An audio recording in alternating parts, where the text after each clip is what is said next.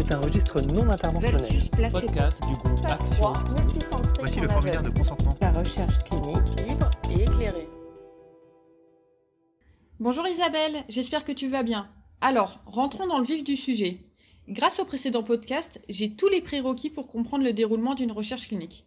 Ce qui m'intéressait aujourd'hui, c'est que tu me parles de ce qui me concerne directement, à savoir le patient inclus dans une recherche clinique à l'hôpital. L'hôpital rassemble, comme tu le sais bien, un très grand nombre de patients. Des patients de tout âge, aux pathologies variées, ce qui ouvre un champ très large à la recherche clinique. Cela peut aller de la pédiatrie à la gériatrie, en passant par la réanimation par exemple. Et au-delà de la diversité de patients, est-ce qu'il y a d'autres intérêts à réaliser un protocole de recherche à l'hôpital? Bah, la recherche clinique, évidemment, fait partie des missions de l'hôpital. C'est là où se passe l'innovation médicale. L'hôpital regroupe aussi un très grand nombre de compétences humaines, avec le personnel dédié à la recherche, le personnel médical, paramédical, et puis les plateaux techniques performants.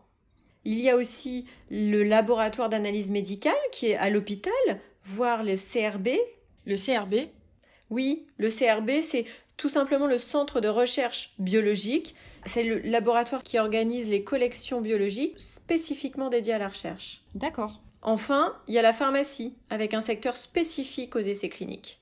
Il apparaît de plus en plus des services hospitaliers qui sont dédiés à la recherche clinique, comme par exemple des CIC ou des CRC. Qu'est-ce que c'est? Alors, le CIC, c'est Centre d'investigation clinique. CRC, Centre de recherche clinique. Ce sont tout simplement des services qui assurent une prise en charge des patients participant à un protocole de recherche uniquement, et cela grâce à une équipe médicale dédiée dans des locaux dédiés. D'accord. Il y a des protocoles de recherche qui ne peuvent se faire que par le biais de l'hôpital, comme par exemple des protocoles d'urgence. C'est vrai qu'il n'y a pas de meilleur lieu que l'hôpital pour avoir un panel très diversifié de patients. Et juste une question, qui est-ce qui fait le suivi des patients à l'hôpital?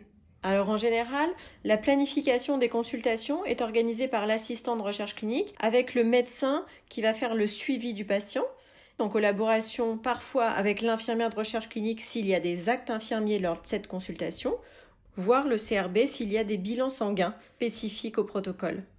C'était la recherche clinique libre et éclairée, un podcast du groupe Action. Retrouvez le prochain épisode ainsi que l'ensemble des podcasts du groupe Action sur son site action-groupe.org.